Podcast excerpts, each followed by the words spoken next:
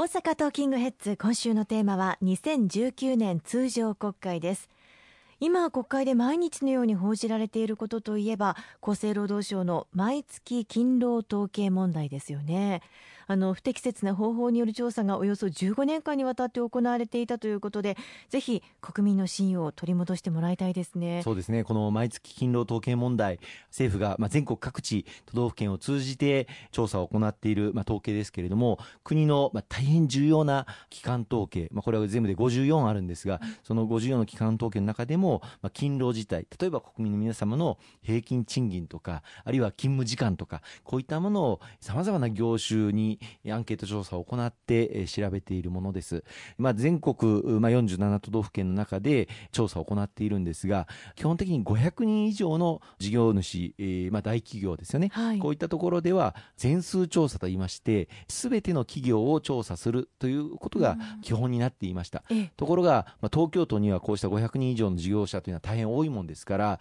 以前から、まあ、現場でその調査を毎月行うということについて、しかも全数調査、すべての企業で毎月行うということについて負担が企業側も調べる側も多いということで実は2004年、まあ、15年前から抽出調査になっていたんですね、はい、大体1500社ぐらい東京にあるそうなんですがそのうちの500社、まあ、3分の1だけを選んで抽出して調査をするということになっていました。で問題はこの抽出して調査をしているにもかかわらず全数調査をやっていますということを政府がずっと繰り返し説明をしてきたこと。それからあの選んで調査をした分例えば3分の1だけしか選んでなければ数字を3倍にして統計の結果にしていれば全く問題なかったんですけれども、はい、その3倍にするという復元処理を行っていなかったんです。ですから、まあ、大企業ですから実際に給与は比較的高い企業が多いわけですがその数字が低めに出ていた。ですから国民の平均所得あるいは平均賃金というものも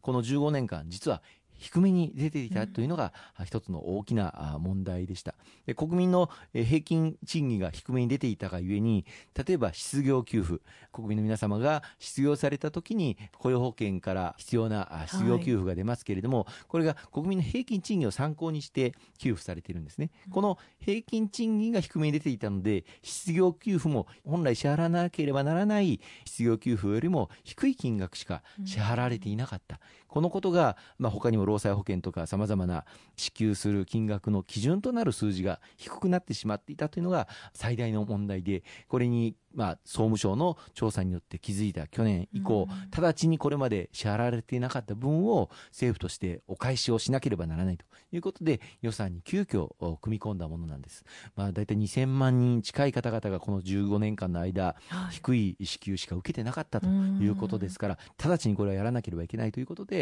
来年度予算に急遽盛り込むことにして、今、追加支給の手続きを進めているということなんです。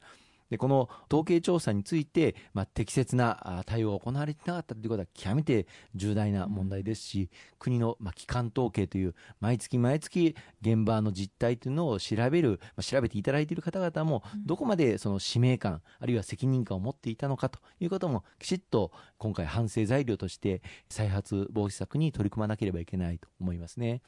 残念ながらまあこの15年間ですから、はい、自公連立政権はもちろん責任はありますしまた民主党政権時代にもこのことが行われてきていた、ある意味で、まあ、政治全体がまあ責任を負わなければいけない。大変国民の皆様に申し訳ない不適切な状態が続いていたということに、まあ、真摯に反省をして、えー、まあ今回そのした事態がまあ明らかになったということは非常に良かったと思うんですけれども、はい、二度とこういうことを起こさないために、まあ、統計、えー、という極めて重要な政策分野分野の充実を図っていかなければいけないんだと思います。まあ、これはもうどこに問題があったのか、誰が状態を生んでしまったのか、まだ徹底した調査、解明というのが済んでおりませんけれども、こうした統計分野というのは、ともするとあの予算の削減、あるいは人員の削減の、まあ、狙い撃ちに遭いやすいという面もあったんだと思います。おそらくあの民主党政権時代、事業仕分けということが行われましたけれども、はい、あの時にも、まあ、予算の削減、あるいは必要な人員の削減というのもあったかもしれません。まあ、こうしたことも含めて、きちっと徹底的に